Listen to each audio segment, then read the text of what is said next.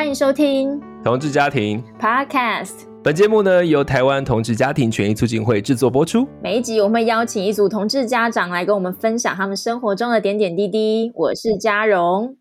我是周周，你看我们这一集嘉宾还没出现，他的猫就已经先出现了，很热情。他的猫已经迫不及待要现身了。好，那我们今天这一集真的非常的荣幸，又邀请到了我们的同志妈妈，她现在非常忙碌，一边想要安抚宝宝哦，哎哎。安抚猫宝宝，另外小孩安抚猫咪，安抚猫咪，对。然后另外他的这个太太在房间里面安抚小孩。我们在这样非常热闹的环境之下，要开始我们今天的录音。那我是不是就先请我们的来宾先介绍一下自己呢？Hello，大家好，我是玉莹。那呃，就是在同志妈妈圈内的昵称叫做花花，所以应该蛮多人是用花花这个名字认识我的，这样。但是我本名叫玉莹。对，然后我呃现在在呃高雄医学大学性别研究所工作，嗯，老师好，哦，不要这样，不要这样，不要这样。然后我有一个小孩，他是男生，现在三岁六个月左右啦。我已经很久没有去算他小孩，一时之间想说，哎，是六个月还是七个月呢？对。对，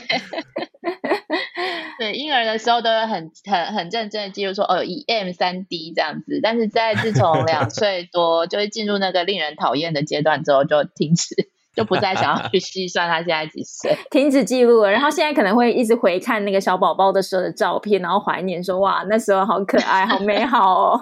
其实也没有时间回看呢，就每天在跟他斗斗智斗勇，然后对，每天跟他缠斗。大多数的时间就这样过去了。英文是怎么说？是 trouble two or terrible two？terrible two，但是高高的两岁。有人说 terrible three，但是我的妈妈朋友跟我说，没有，一直到十八岁都很 terrible。My God, terrible for so many years，这么多年都那么难带，就对了。直到他离开你的眼前。我们扪心自问，到三十岁的时候，应该可能也还是爸妈心中觉得有一点麻烦。哇，我这个育儿之路真的是很长哦。我想，其实很多朋友认识花花，但是呢，也有很多朋友不一定这么深入的了解，说你们是怎么样，透过什么样的方式啊、呃，有有了下一代。要不请那个花花帮我们介绍一下，你们是怎么样有小孩的呢？呃，是说技术的方面吗？就是说是收养啊，还是呃，透过人工生殖啊？我们是自己透过人工生殖生的，然后我们人工生殖的过程跟其他的呃妈妈朋友们比起来，算是比较辛苦一点。嗯，我们好像经历了，我我太太常说是十次革命啦，十次，对对对，我们几乎什么方式都用过了，然后去过两次加拿大做试管婴儿。然后在台湾也试过蛮多次的低精，然后也有、嗯、呃，我想想看，对，总之就是零零总总加起来，尝试了十次，对，十次差不多。这样时间是多长？对，多久啊？对，我也好奇，时间是多长哦？大概一一二年到一八年。Excuse me。六年的时间，一二到一八这么长的时间。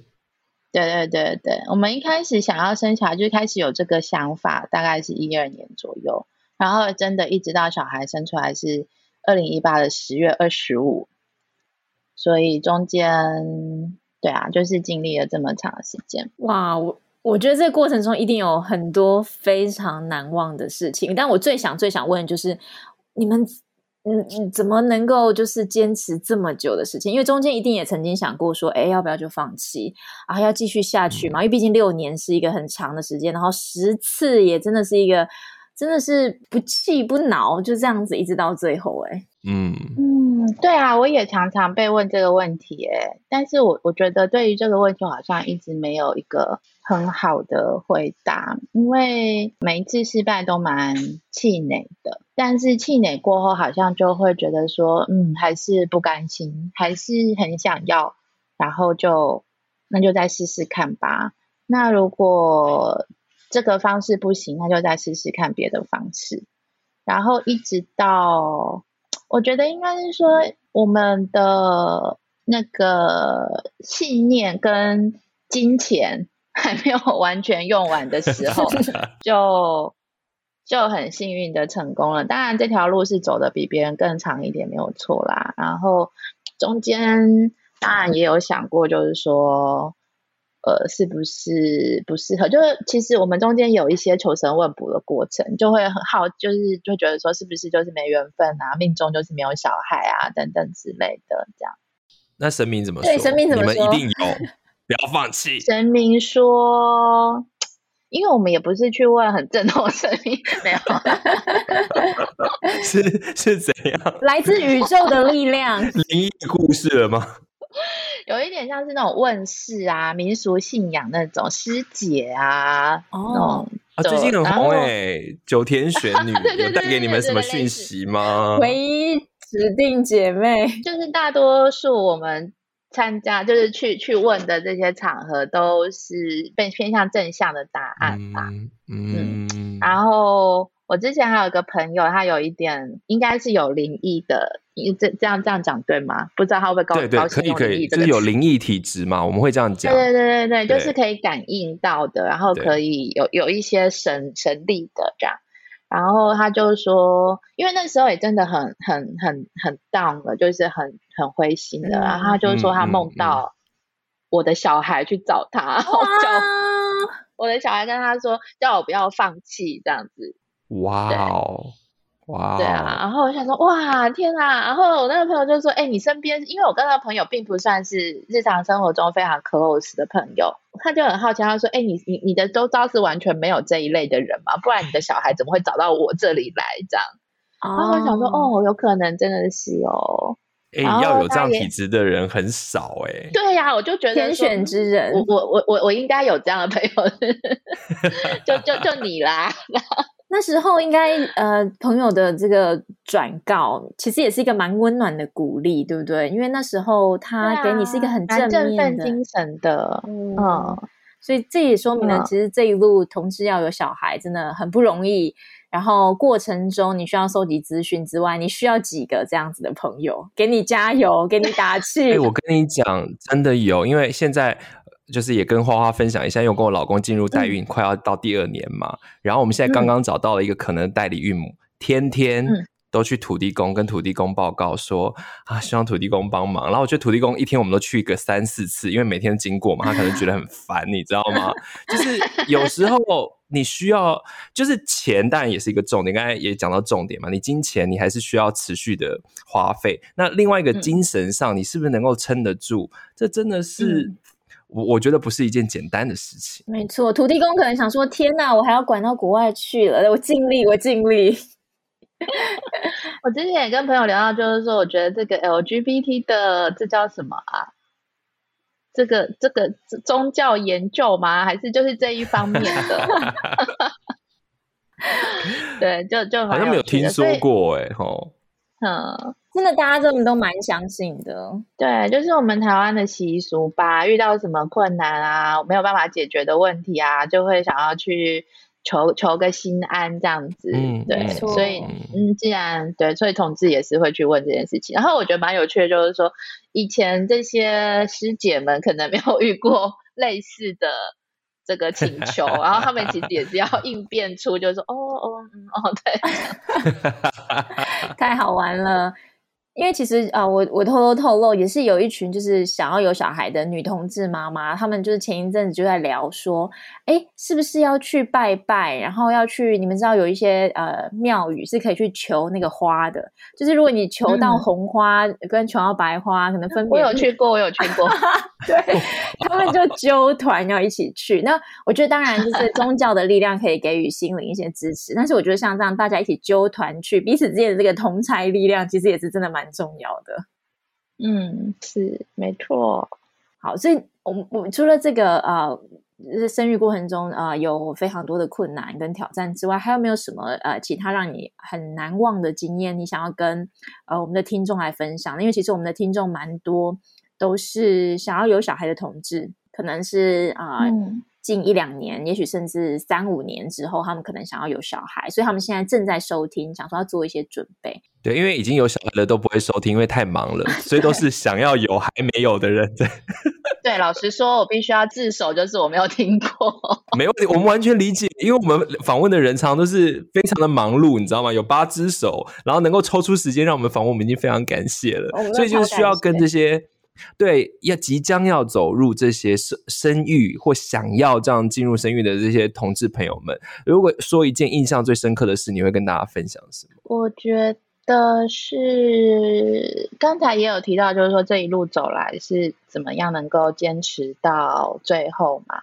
那我觉得我太太的支持其实蛮重要的，嗯、就是她一开始我们在谈讨论这件事情的时候。他并不是很立刻就接受了，就是他可能没有想过这件事吧。然后一开始也没有，可能对这件事情没有了解的时候，他其实是有点抗拒。但是我觉得后来我们真的进入这个人工生殖的流程之后，他反而是就是是比我更在乎，或者是比我更仔细的在注意。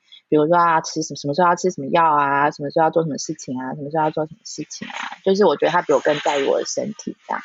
然后，对，所以我觉得我这可能不是就是一一件事情啦，可是我觉得就是在这整个过程里面，我是觉得很感谢他，因为某个程我我觉得某个程度而言，他其实是因为要支持我，所以。因为为了支持我，然后所以跟我一起做这件事，然后比较不是说他本人就很期待有个小孩，或者是呃本人就很爱小孩这样，所以我觉得这样其实是更让我觉得很很感谢啦，嗯，然后很感动这样子。现在是在放闪吗？现在是在放闪，对不对？是，但是我跟你讲，我这边叫了一个妙力式的举手。好，嗯嗯，请。就是说，如果是这样的话，我就也很好奇说，那你们现在会有主要的照顾者吗？我就很好奇，是你还是你的太太？哦，照顾者，我觉得我们是蛮平均的，哎，哦，真的哦，因为我们两个的工作性质是一样的嘛，我们都是在学界工作这样子，所以。诶，时间上，时间分配上相对弹性啦，但是时间分配弹性并不代表是工作比较少这样，所以工作还是很多，只是我们可以选择把它移到周末再做，或是晚上深夜的时候再做这样子。对对对对对，那所以我们现在的安排就是，因为我们我小孩也还没有上学，他还没有正式的去学校，所以我们就要把我们的排课的时间错开。然后我上课的时间就他负责带小孩，他上课的时间就我负责带小孩，这样子。这样子也是蛮累的。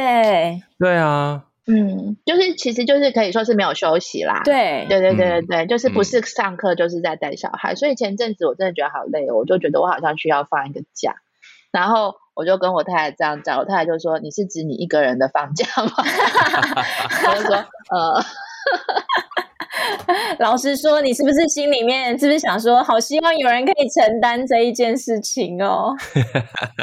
对啊，对啊，我觉得当然生就是子宫母亲还是会跟小孩有一些比较因为生理性的连接而来的心理性的连接这样子，但是我觉得这自从小孩断奶之后就变得比较。淡化，就是他以前小孩比较小，还要吃奶的时候，那他当然就是整天挂在我的身上这样。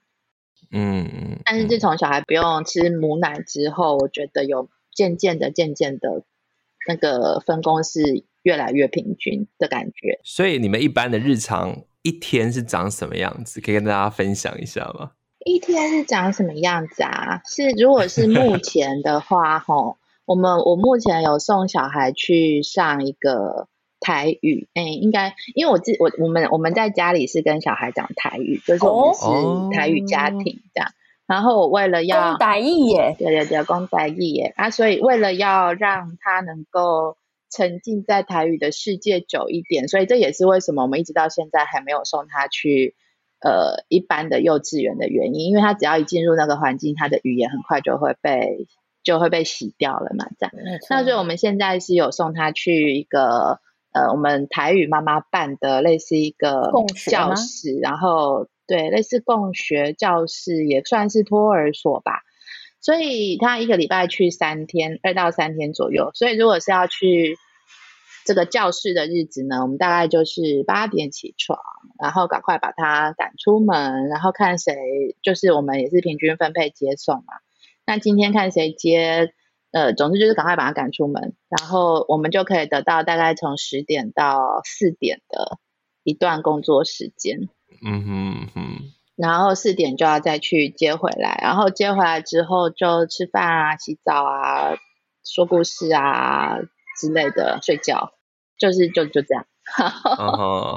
如果是他不用去上学的日子呢，呃，就早上去上一个才艺班，画画、音乐、画画课、音乐课之类的，然后下午就各自处理。像我会带他去公园。会会帮他找那个 Gina Po 啊，然后就带他去公园，然后一直玩到晚上吃晚餐为止。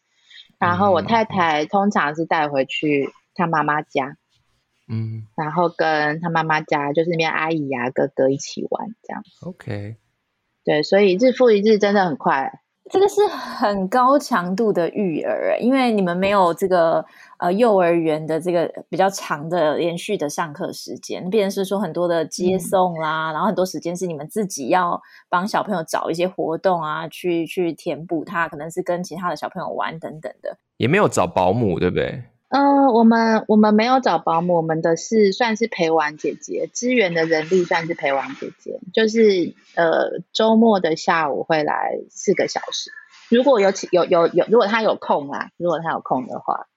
还有陪玩姐姐这个这个工作，哎、欸，对我每次讲到陪玩姐姐，大家都很惊讶，哎，然后我很惊讶，大家很惊讶，哎，这个可能在 妈妈界是比较常见的。以后有小孩的话，感觉需要一下这个资讯哦，跟我们对听众介绍一下吗？什么是陪玩姐姐？因为听起来好像有一点儿童不宜，但是不是大家想的？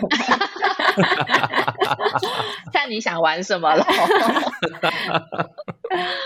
就是因为一般所谓保姆，他就是呃一个固定的工作，所以不保姆可能就会早上九点来你家，然后或者你早上九点送过去，然后五点接回来，然后一整天就是交给保姆照顾，然后保姆他就会负责这个小孩的所有事情，喂饭啊、换尿布啊、洗澡啊等等之类的。那陪玩姐姐比较类似，就是家教，呃，主要照顾者还是家长，然后她是一个帮手、帮忙的角色。嗯、那通常陪玩姐姐她会是像我们一开始找就是那种幼保系的大学生。哦，所以有点打工性质啦。嗯，然后他一一般来可能也不会来很长时间，就是看家长的需求，你需要呃两个小时放风一下，或者是需要出门。呃，这个办点办点事情啊，或者是想要去喝咖啡啊，这样。那一般而言是不会，呃，就是陪玩姐姐，就是顾名思义就是陪玩，她不会负责喂饭、煮、准备副食品、换尿布、洗澡这些日常照料照顾的工作，她就是陪她玩。那呃，我们这个我我我觉得我很幸运，就一开始遇到第一个陪玩姐姐就非常非常的好。所以我们大概过了一阵子，也就蛮可以蛮放心的把小孩放手给他照顾。然后，呃，我说放手给他照顾，意思就是说我自己可以出门，我让他们两个人单独待在家里。哇！但是一般而言是，对对对对对。但是，对我觉得可能就是也要看那个状况，因为毕竟陪玩姐姐她还是大学，就是一般而言还是学生啦。就是如果是已经毕业的，通常不会来。做陪玩姐姐，她就会变成正式的保姆或什么的。嗯，所以对对，回到我刚才讲，就陪玩姐姐主要就是一个协助的性质啦。嗯，那我觉得其实是蛮好的。在找的时候，就是网络搜寻陪玩姐姐这样子哦。有一个网站，我是在某某个这个算是呃，有点像是那叫什么一一一零一还是一那个那个人力中介网站一或一零四。一一一一，对对对，一一。可是可是我不是说，哦、我就是说有点有一个类似一一一的，但是专门是在中介这个保姆的工作的网站这样子。哎，需要我跟大家讲说那个网站的名字？没有，我们这我相信这个妈妈界或者是爸爸界，一定大家其实都会蛮熟悉这样的资讯的，而且有时候可能是我第一次听到，啊、真的吗？周周，你以后可能真的会需要。我身边也没有人，因为我那么多朋友有小孩，我也没有听过他们有人找陪玩姐姐。我是。因为，因为我觉得，就是如果到一般一般的家庭，应该就是到了两岁，就是可以上幼幼班的时候，就会去上幼幼班了。对对。那通常陪玩姐姐她协助的对象就是，呃，你是自己带小孩的，然后需要有一个喘息的时间的这样子的家庭吧。嗯、所以相对而言，也许就是比较少一点，没有错。嗯。那但是因为因为如果是自己带小孩的家庭，他可能又妈妈又觉得，就是说，那反正我就自己带，她可能也各种考量，就不会再花钱再去找一个，除非她就是很经济上很宽裕嘛，这样就不会再想说要再花钱。那我们会想要找台湾姐姐，的确就是因为我们很多时候，因为她又还没有去上学，然后我们又要工作，很多时候的确是会觉得嘎不过来这样子。没错，没错，长知识。真的长知识之外，我们也知道说，这个有小孩之后的改变其实是非常的巨大的，尤其是 啊、呃，前面经历了这个非常长的这个求子之路，那后来这个有了小孩之后，然后实际养育，刚刚也跟我们分享了蛮多，就是在育儿过程中你怎么寻找帮手啦，你跟伴侣怎么去协调，那心情上呢，你自己对比这个。成为妈妈之后的心情，你觉得有什么样子的感觉？目视看起来很累，就是我们现在看得到对方的镜头嘛，就感觉疲，就是脸上写疲累两个字。毕竟现在也是快十点钟了，晚上十点钟了。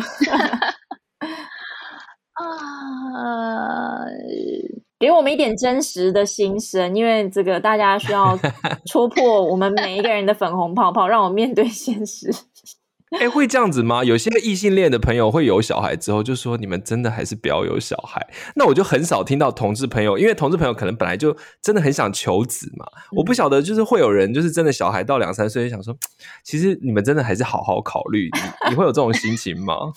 我不会，我还是非常鼓励大家就是尽努力的求子。一起，我觉得有小孩是一件非常。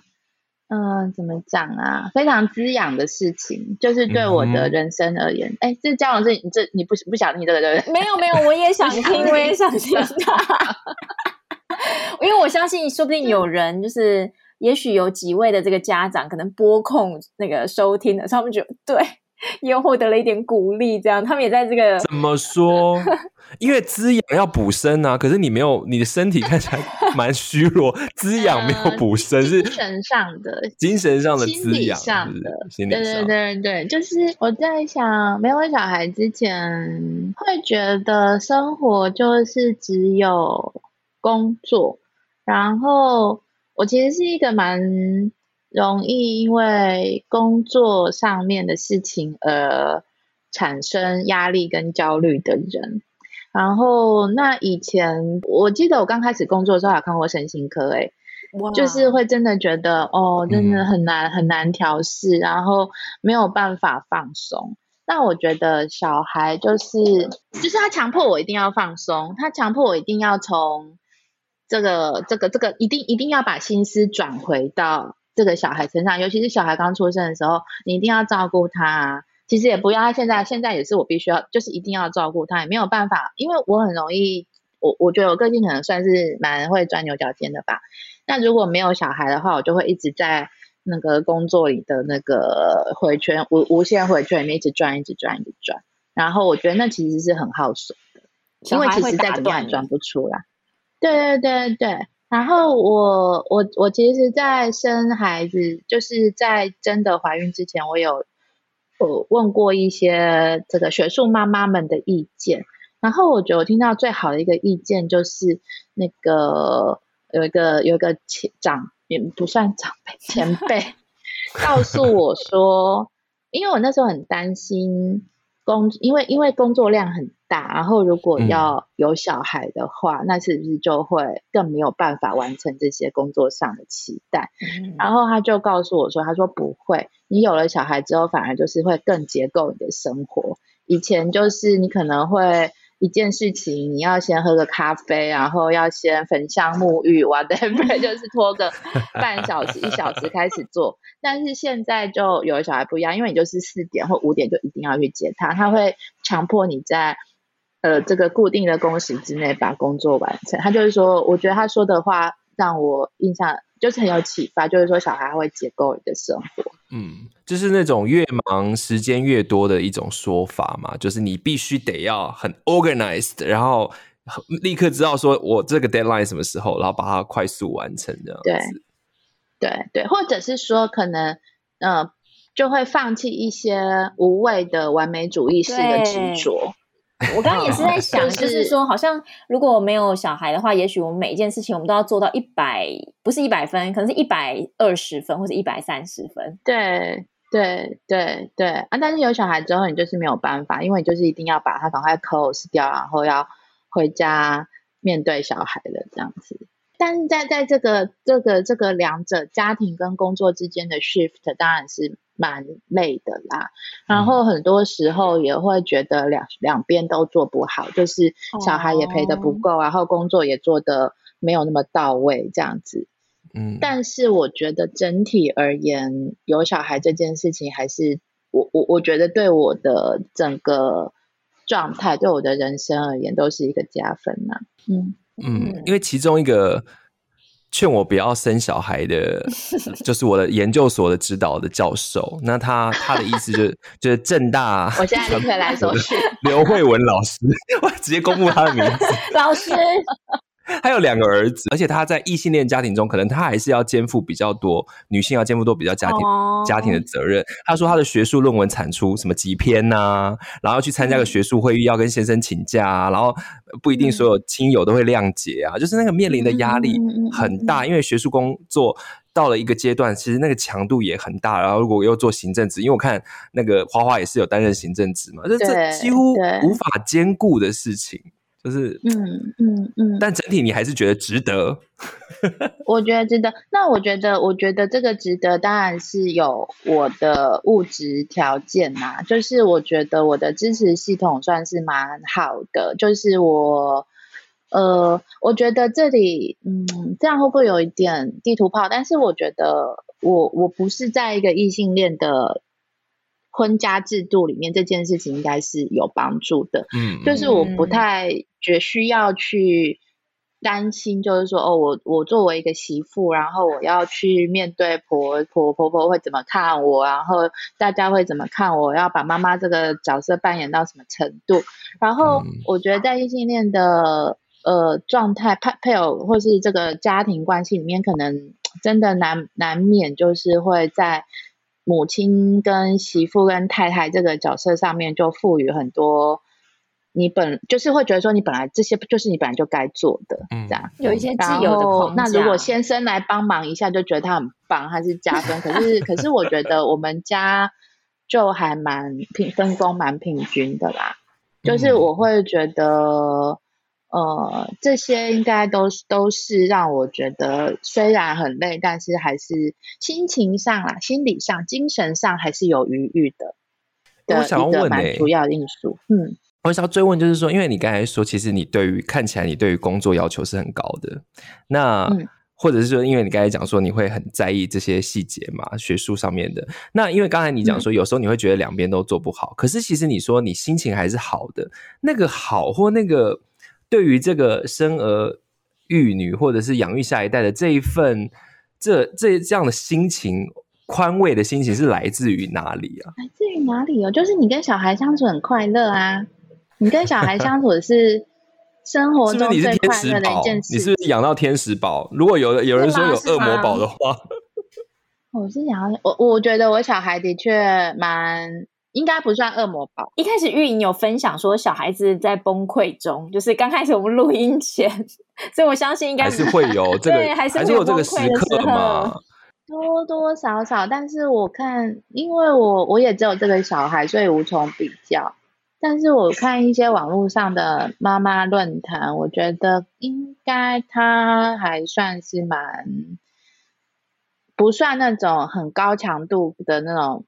高敏感儿童啦，嗯嗯嗯，对，高敏儿童，所以他还算是蛮可以，不算太恶魔啦。当然我不会说他非常天使或非常乖什么的，但是我觉得是一个可以，嗯，比如说我有时候会看到有些妈妈会分享说，小孩半夜一直哭一直哭，然后都不知道他哭什么，然后小孩妈妈就最后只好陪着他一起哭，然后这时候可能。可能因为先生要上班啊，然后所以就是全家人也不是也不会有谁进来关心他一下，就是是那种很孤立，然后又嗯不知该如何是好的那种感受。我觉得我小孩是没有让我经历过这样的这样的心情啦。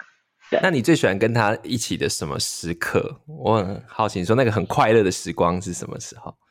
你们会一起去哪里吗？他小的时候，就是你从他做任何事情都会让你觉得很快乐，哦，真的哦。就是他他他还是他还是婴儿的时候，比如他会翻身啊，或者他会开始啵啵啵讲一些有的没的，啊，就有发出一些音啊。然后我记得他刚开始会走路的时候，我觉得最高兴、最快乐的事情就是早上带他去公园。就是你会看他在那边探索啊，一开始他可能不太知道这是什么，然后慢慢的、慢慢的去发现，然后就是越走越远这样子。总之，小孩任何进步都会让我觉得啊，好好奇妙哦，生命好奇妙哦。然后他现在因为比较大了嘛，然后语言能力也蛮好的，就是现在最快的事情就跟他就是冷笑我，就是 就是小孩有一些逻辑是很有趣的。嗯嗯，一些童言童语，我可以举个例子。我前阵子，反正就是说，他有有一天，他把衣服丢在地上，他现在就很喜欢乱丢东西，他就把衣服丢在地上。我就跟他讲说，叫他去捡，他就说不要，他不要捡。然后我就说为什么不要？他就叫我去捡。我就说是你丢的衣服，为什么我要去捡？他就说好，那我们来猜拳。就是他刚学会剪刀石头布，然后他就他就说好，那我们来猜拳。我就说好，好，来猜拳啊。然后我就说是赢的剪还是输的剪，他就说赢的剪。然后我就他就说啊，他说他就说那那他要出石头，嗯，他说赢的剪，然后就先说他要出石头，就说哦，那你出石头，那我要出什么？他说你出剪刀，我就想嗯，我出剪刀，就就就是他要赢嘛。哎，你想想看，他赢的剪，然后他他叫我出剪刀，他赢的剪，他不是要去剪吗？对啊，他在帮自己找台阶下吗？不是，我就觉得他只就是搞不清楚状况，oh. 他就是还没有非常的了解，就是到底就是他会，他现在我觉得他还是处在一个模仿，然后正在建立自己的逻辑的时候，oh. 然后反正后来我们就就猜拳了嘛，然后就猜出来就是我出剪刀，他出石头，然后就我就问他说，那这样谁要去剪？他就说呃，我要去捡。我说对啊，那你快去剪。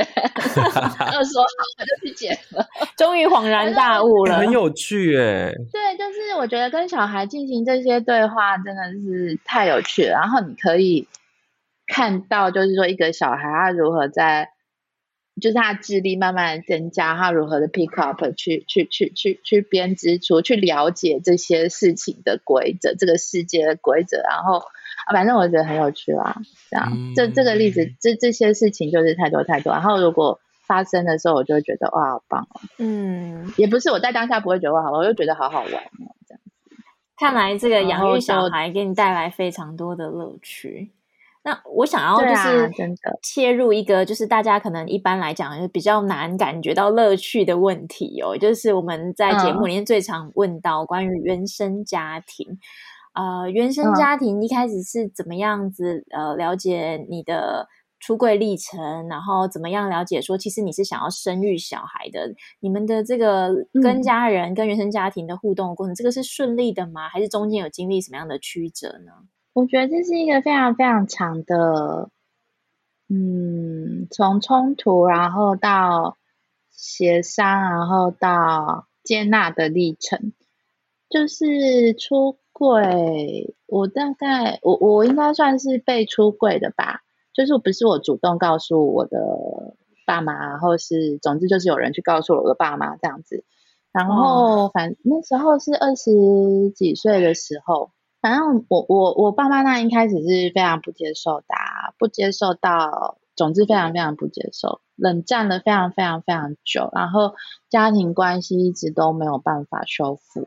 那因为我又是我们家的独生女嘛，然后我爸妈就是会又是比较观念没有那么开放的家长，所以就会觉得说啊，到我们家要绝后了什么的，反正就是很多这些 tension，然后一直到我从国外念书回来，然后开始有了想要生小孩的念头，反所以我我我我我爸妈我妈其实是知道这件事情之后，他是非常赞成的。哦，我觉得他没有想到我是对他没有他他没有觉得我是。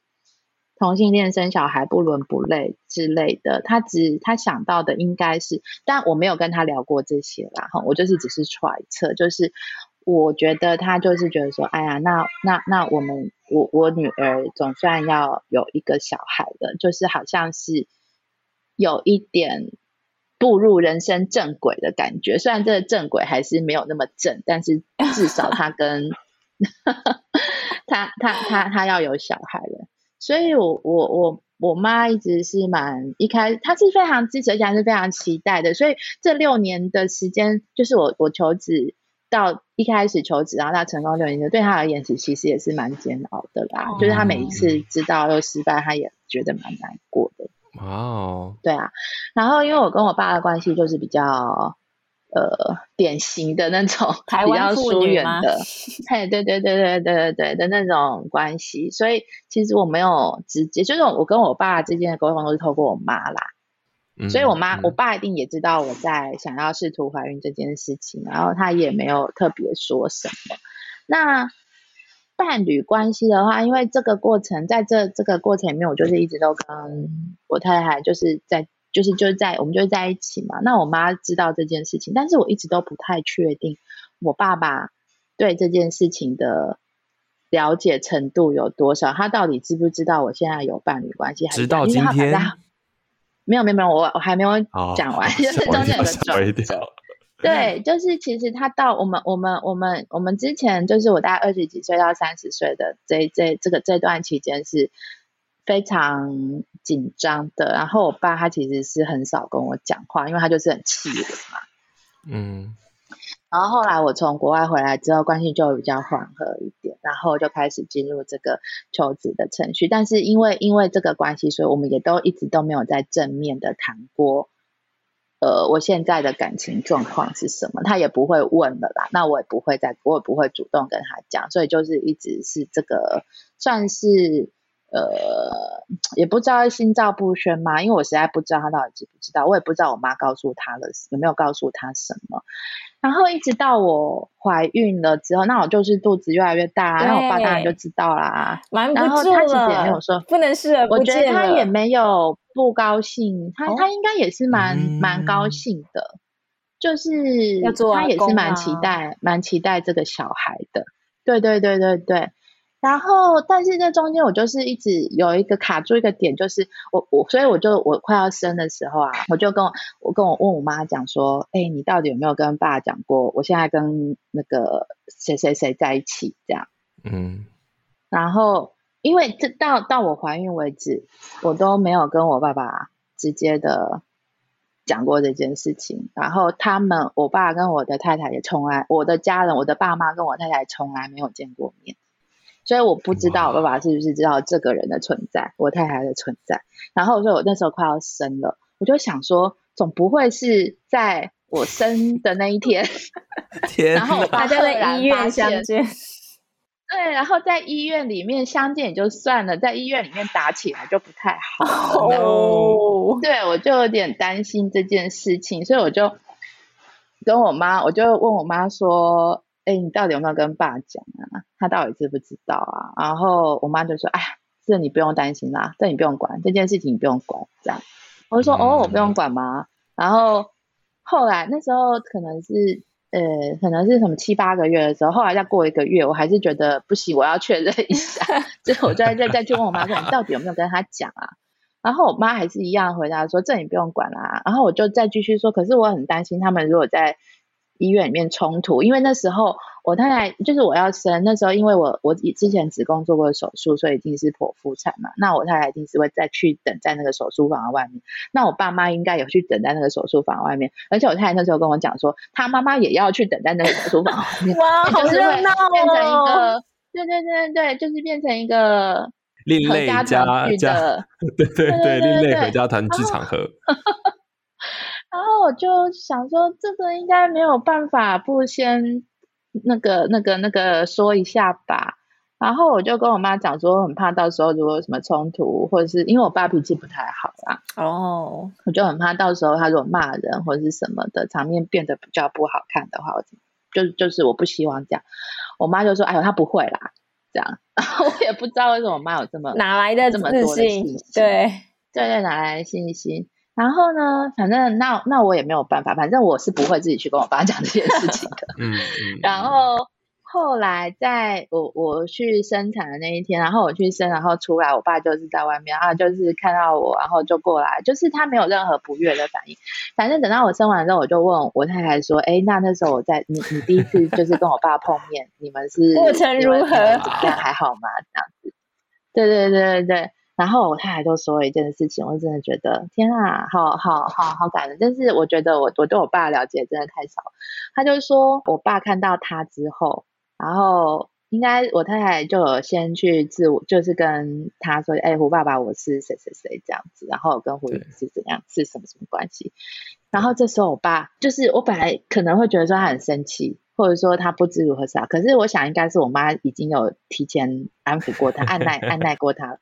然后这时候他就把我太太的手牵起来，他就说一句话：“他说谢谢你这么久以来照顾我们家胡玉。”哇！然后我就觉得天哪，我要哭了！哇，我从来没有想过我爸会讲出这句话，哎，我真的从来没有想过我爸会讲出这句话，因为我爸一直都是一个很典型的异性恋老老男人，就是 很爱面子，然后很有父亲高高在上的权威，然后觉得你们这些搞同性恋都是不孝的子女之类的这样子。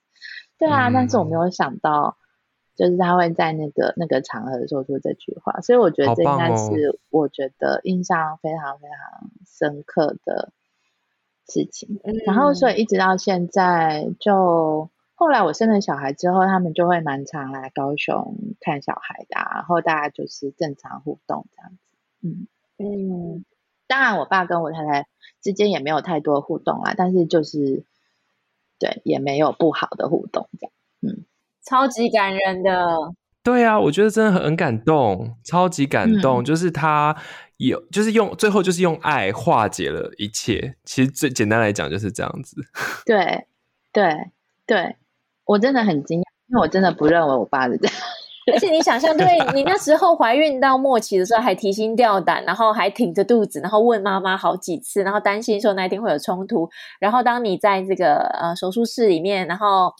被肚子被剖开来，算是有点是生死交关的时候，然后你担心外面到底会不会有冲突的时候，竟然最后得到的消息是爸爸握着你太太的手说：“谢谢你一直以来照顾女儿。”这样子，天哪！我觉得站在爸爸的立场，他一定也思考了很久，要怎么处理这个场合，因为不然的话，如果依照爸爸自然的个性，就是会是你讲的那样嘛。所以我觉得对他来讲，他应该也花了，不管是。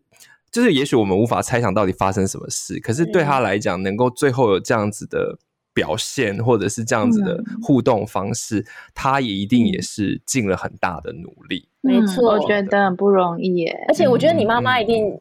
做了不得了的事情。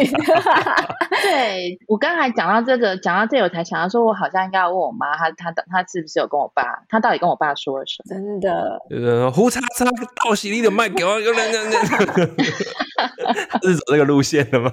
我觉得台湾的妈妈很了不起，他们在这个亲子关系的过程中扮演非常重要的桥梁的角色。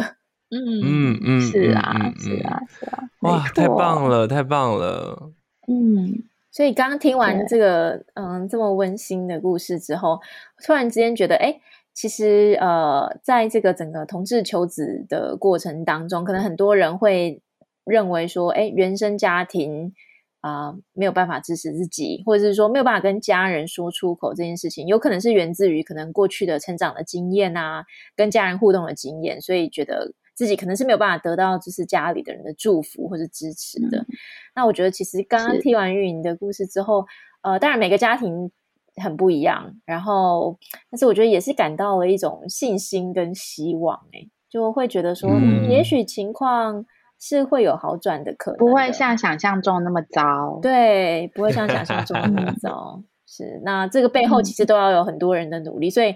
啊，妈妈或者是说其他的这个亲戚朋友或者伴侣的角色其实很重要，因为他其实是真的照顾你这么久，然后用他的行动来跟爸爸说明了这个你们之间关系的稳定、嗯、跟他对你的爱。嗯，对，真的啊，所以我觉得大家也会很，因为我们说我们常听我们 podcast 是很多，还其实现在还是不一定有人可能还是单身或很年轻，然后他对于生育小孩有一个想象，你对于。想要生养下一代的同志朋友们，你会有什么想要跟大家分享？如果说能够有一个什么心法的话，你觉得那会是什么？我觉得就是小孩很棒，可以多生几个这样。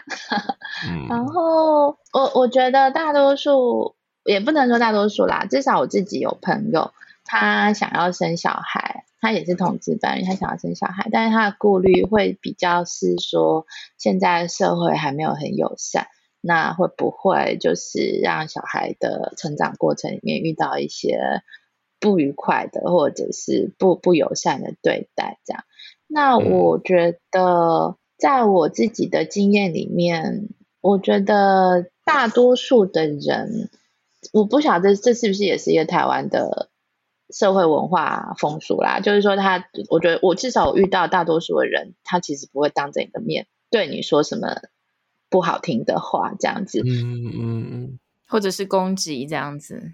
对，那反而我觉得就是说，如果是有机会长期相处的一些人的话，他反而是会慢慢的了解，就是。呃，这个家庭的样态，然后其实也会慢慢的就会知道说，哎，这个你你们其实也没有什么不一样，也不是什么奇怪的家庭，也没有对小孩不好，这样小孩也没有长歪。嗯、那对，就是我有一个经验，就是呃，我跟我太太有一家很喜欢去吃的火锅店，就是从我们 呃还没有。生小孩之前，然后一直到生小孩，然后一直到现在，小孩都可以自己坐着吃完几乎一锅的火锅了。就是我们都常常去拜访那家火锅店，然后很那个那个火锅店的老板娘，就是一开始看到我们带小孩去，嗯，我觉得她应该就是蛮心照不宣，就是知道我们是一对同志伴侣啦。那当然就是也。从来也没有人会针对这个议题说些什么这样子。那他看到我们带着小孩去，也没有露出什么奇怪的的表情，或者是总之就是一切都非常的自然。那其实这一点我就觉得已经蛮蛮蛮不容易了。然后后来有一次就是。呃，我就是小孩稍微大了一点的，然后他可以做自己做的吃火锅，然后但是他那时候嗯大概两岁多吧，所以他吃一吃还是会想要黏黏过来，就是还是想要我抱这样。然后这时候那个火锅店老板就是闲聊，就是说，哎，你看小孩还是比较黏妈妈哈，比较不会黏呃呃那个。就是他 哪个哪个是哪个？对，是哪个？然后，可是我不会觉得他是歧视或者什么的。的确，就是他可能不知道要如何称呼，因为很显然不是爸爸，那妈妈就就是我。所以，如果不是爸爸，不是妈妈，可能在一般人的这个认知里面，就不太知道要要要用什么样的词汇来称呼这一位家长这样子。对，然后。然后那时候我就呃，然后反正也快吃完，我们就走了。但是后来有一次呢，就是就是就是这个火锅店火锅店老板娘她不知道如何称呼我伴侣这件事情，她后来就自我提升了。就是我也没有跟她做过任何的教育宣导，我也没有跟她说过介绍说哦，我们是同志家庭，我是妈妈，她也是妈妈，所以你一定要称呼她妈妈，这些都没有哦。然后就是有一次我自己带我小孩去。吃火锅的时候，然后那个老板娘又过来聊天，然后她她也不是对着我讲，她是对着我的小孩讲，就说：“哎，今天你另外一个妈妈奈不来，就说你今天另外一个妈妈怎么没有来？”她、嗯、自自自然而然，很自然而然的用另外一个妈妈称呼我的太太，这样子，我就觉得蛮温暖的。可能之前在推婚姻平权的时候。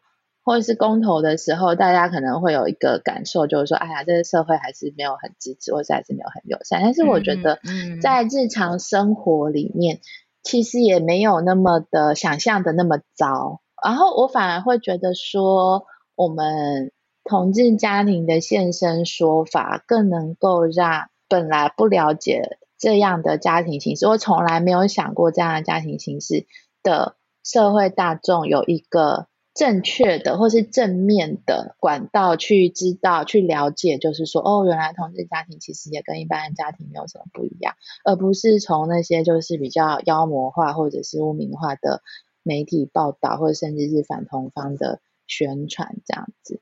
所以我我我觉得。世界还是充满希望的，对。然后就是想要有小孩的家长，就是可以勇敢的去做这件事情，然后不用对自己的身份或是对自己的家庭形式有任何的质疑跟畏缩，因为当你很理直气壮的时候，别人就不会觉得应该要质疑你。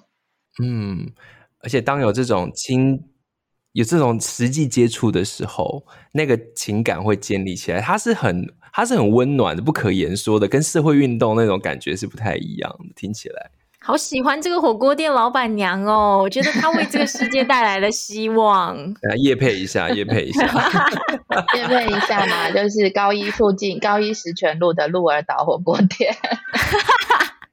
如果高雄的朋友在听的话，可以去光顾一下。而且还有一个非常会自我成长的老板娘，第一次的时候一时之间不知道该怎么称呼对方，回去还自己可能想了一下，研究了一下，甚至说不定还上网搜寻了一下，然后知道说哦，不太确定，还是他就是很自然，哦，就是就是也有可能。顿悟了一件什么事情，有可能，嗯、对呀、啊嗯，好感人哦，哦，谢谢这个老板娘。哦，所以今天呢，真的是非常开心，可以邀请到玉莹来跟大家分享她的成家的故事，然后这一路辛苦的求子历程。嗯，当然，我觉得最难忘、最难忘的，除了火锅店老板娘之外，还有就是在啊、呃、手术室前。啊、呃，爸爸跟太太的这一段互动，我觉得也是为今天带来了很多很感人的时刻跟片段。嗯、相信听众朋友，算命老师没算错啦，算的对，算的准。对，而且那个朋友也说 中了，对，对不对？说哎，小朋友要来了，嗯、也真的的确来了。对呀、啊，那很棒。很谢谢今天为我们分享了这么感人的故事。谢谢，谢谢你们让我有机会讲这些事情。